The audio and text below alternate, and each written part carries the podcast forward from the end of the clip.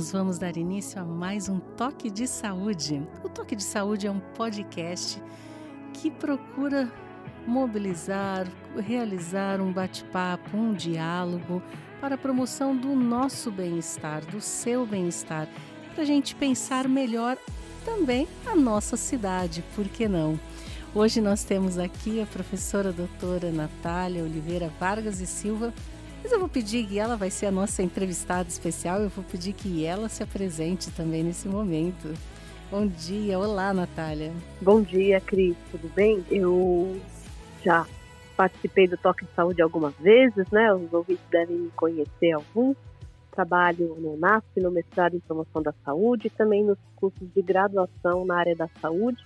Tenho me dedicado a estudar diversos aspectos que afetam a promoção da saúde das pessoas, em especial nas grandes cidades. Verdade, verdade. É, doutora Natália é pesquisadora também aqui conosco no mestrado em promoção da saúde, não é? E a sua é, área de origem não é, profissional é a educação física. Como é importante nós estarmos envolvidos não apenas com a atividade física, mas cuidando com certeza da nossa saúde, do nosso estilo de vida saudável, de maneira cada vez mais integral. E eu sei que a doutora Natália ela está organizando, ela está participando de um livro que vai ser lançado no próximo ano. E ela traz aqui já de primeira mão para nós alguns estudos que eles têm realizado e que nós podemos ficar mais alertas, não é? Talvez a gente esteja é, fazendo pouco uso dos espaços que a gente tem perto de nós, dentro da nossa própria cidade. Nós temos alguns objetivos de desenvolvimento sustentáveis também que estão preocupados com isso. Aliás, em 2015 a gente tem uma reunião aí de muitos países preocupados com o nosso futuro nesse planeta. E a, por isso nós estamos aí com 17 objetivos, quase 200 metas, mas algumas delas elas precisam fazer mais sentido na nossa vida no dia a dia. Em especial, você trabalha com alguns desses objetivos no seu estudo, não é, doutora Natália? Fala aqui para gente. É, é, isso mesmo, Cris. É, nesse capítulo que eu escrevi do livro, que vai ser lançado agora em abril próximo Ah, mês, esse ano esse ano ainda, está bem pertinho. É um livro sobre os serviços ecossistêmicos prestados por esses ambientes verdes e azuis presentes nas grandes cidades em especial no meu capítulo, que será o capítulo 3 do livro, organizado pelo Dr. Maurício Lamano Ferreira, que também trabalha conosco na é, eu vou abordar mais especificamente os Objetivos do Desenvolvimento Sustentável número 3 e 1. O objetivo número 3, entre outros aspectos, né, eles são objetivos amplos, Número 3 fala sobre redução da mortalidade prematura por doenças crônicas não transmissíveis. Isso é muito importante porque essas são as doenças que mais matam pessoas no mundo todo, tanto nos países desenvolvidos como nos países em desenvolvimento, até nos países mais pobres. Essa é a maior causa de morte no mundo. Caramba. Por isso é que a ONU propôs essa agenda contendo o objetivo número 3. Já o objetivo número 11 fala sobre o acesso universal a áreas públicas, espaços públicos seguros, inclusivos, acessíveis e contendo ambientes naturais. Então é sobre isso que eu estou focando nesse capítulo, né? Ambientes naturais, seguros, inclusivos, para que as pessoas possam frequentar, em especial para a prática das suas atividades físicas porque isso tem muito a ver também com o objetivo 3 de redução de mortalidade prematura por doenças crônicas não transmissíveis. Puxa vida, é um, é um objetivo muito forte aqui no mestrado, todo o nosso trabalho, para que realmente nós sejamos promotores de saúde, nós sejamos envolvidos com a saúde e bem-estar das pessoas, claro, para que esses agravos como das doenças crônicas eles possam ser minimizados se eles já estão instalados, mas muitas vezes a gente pode evitar com certeza muita coisa. E como você diz, não é o, o a questão do objetivo de desenvolvimento sustentável número 11 que nos faz pensar um pouco mais nesses espaços verdes e que a gente pode ter à nossa disposição. Que espaços públicos para lazer, para exercício, para atividades variadas nós podemos fazer uso em nossa cidade? E eu achei interessante que você coloca no capítulo, não é, Natália, a questão de que se você tem um espaço de lazer público ali, tipo até um quilômetro da sua casa, isso está associado diretamente, pesquisas indicam que há um incremento da atividade física.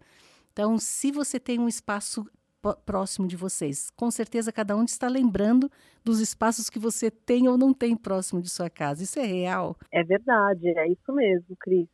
Esses espaços verdes, também os espaços azuis, né, aqueles que incluem lagos, o mar para cidades litorâneas, represas, lagoas, todos esses espaços eles prestam importantes serviços ecossistêmicos para a população não só como áreas de lazer, atividade física, mas eles também têm outros, trazem outros benefícios, né, como a própria conexão com a natureza, o relaxamento, saúde mental, uh, redução de poluição, de ruídos. Então, essas áreas são extremamente importantes.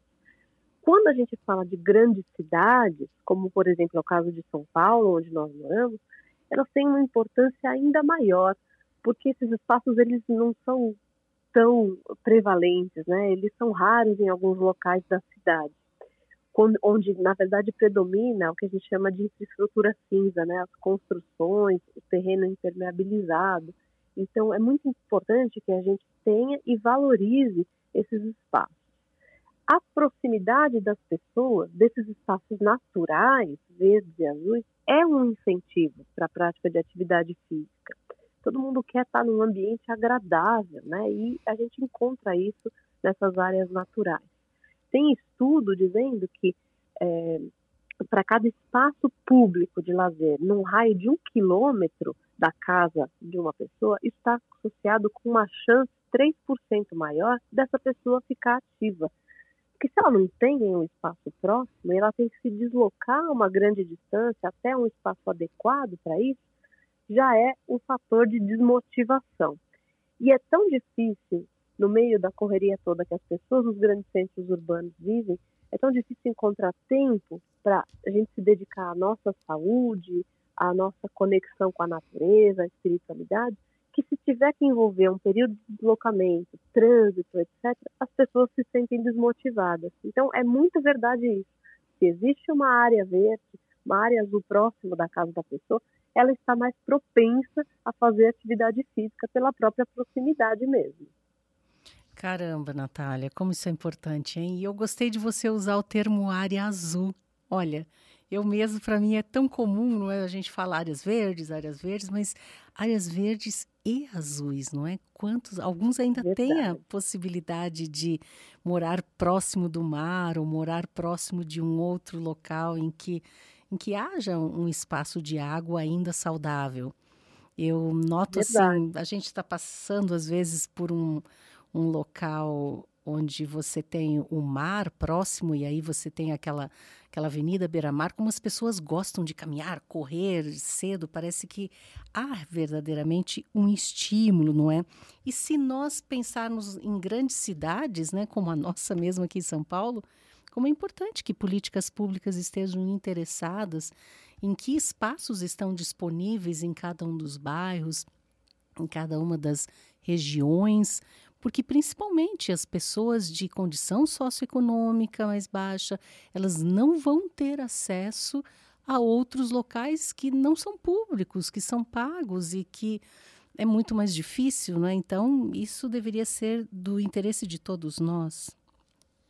Verdade, tem razão. É, isso é tão importante, né, ter esses espaços e que eles sejam públicos, que a gente democratiza o acesso a essas áreas.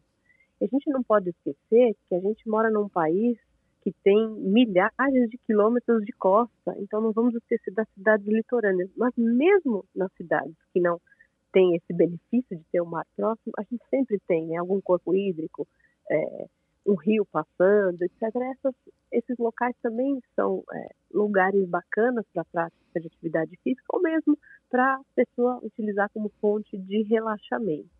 Isso é algo que tem que ser considerado na hora de se fazer uma política pública pensando nesses objetivos do desenvolvimento sustentável, né? porque não basta também estar próximo dessas áreas é, verdes e azuis, mas se essas áreas tiverem algum equipamento destinado à atividade física, a chance da pessoa estar ativa aumenta de 3%, que é a chance só de ter uma área verde perto, para 5%.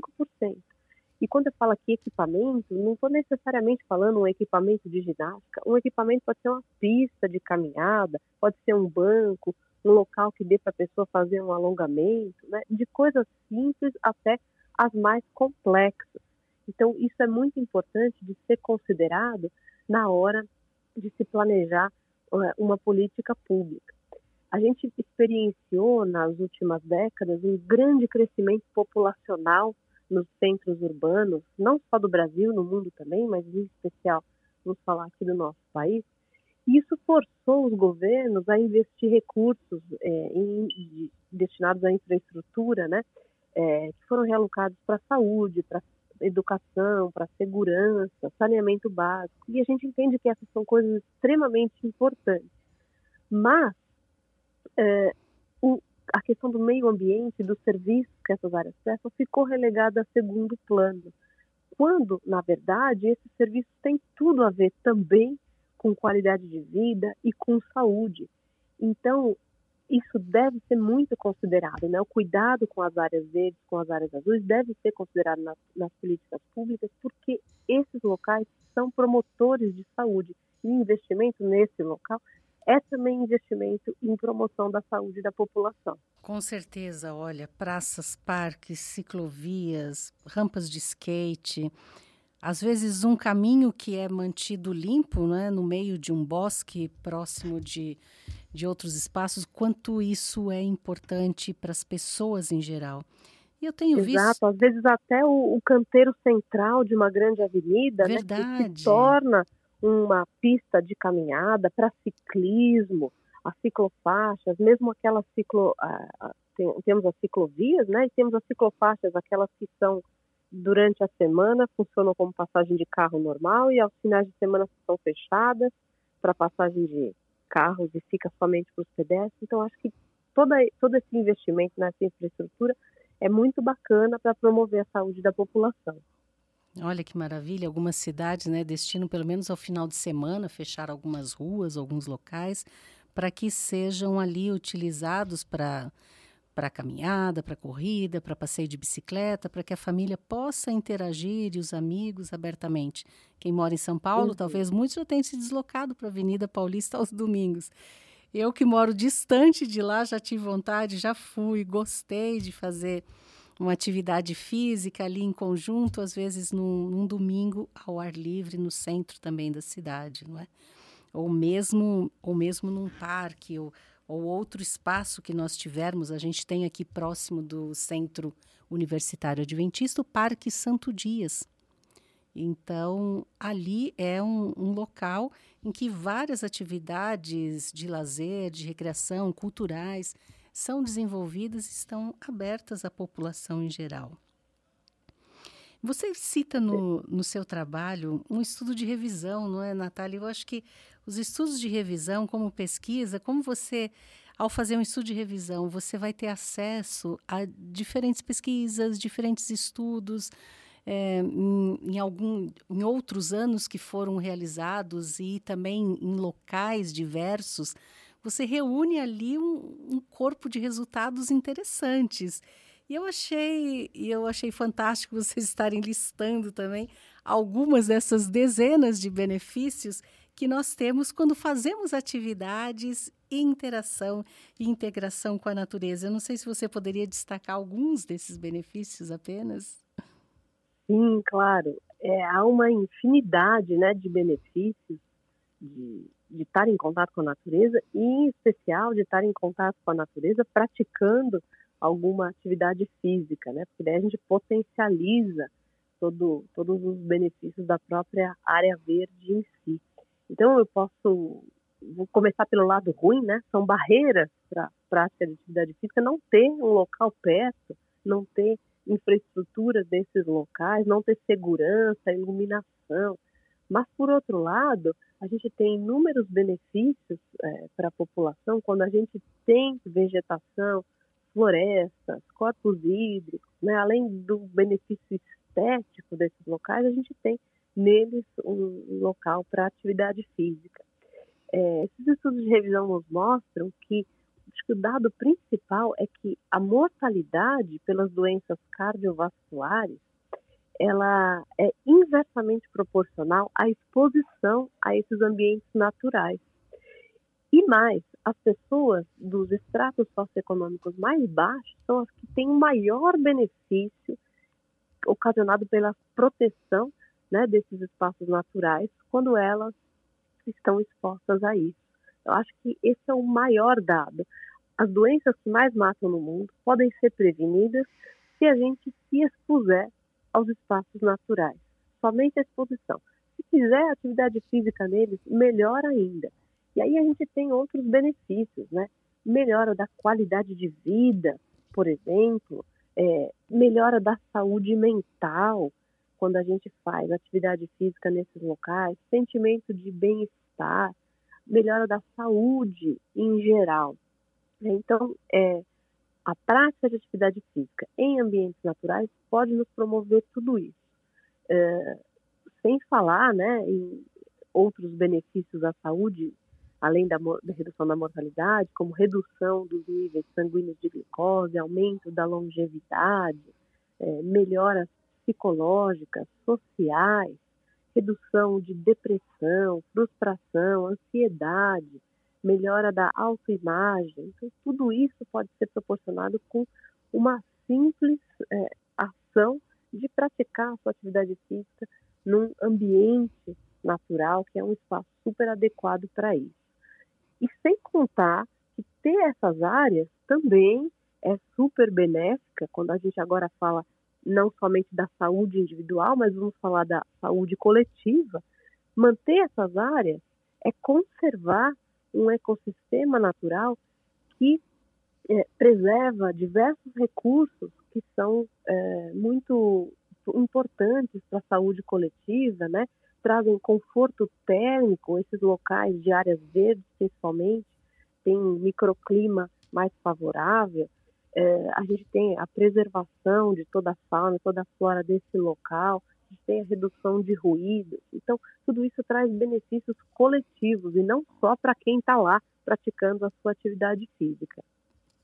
Olha, que importância, né? Essas áreas verdes na cidade, no espaço urbano, como deveria ser responsabilidade de todos nós e muitas vezes nas prioridades de todos que planejam a cidade, nem sempre são colocadas dentre os aspectos mais importantes e muitas vezes são é, recebem pouco auxílio e pouca consideração por parte de todos nós cidadãos e daqueles que, que fazem a gestão das cidades.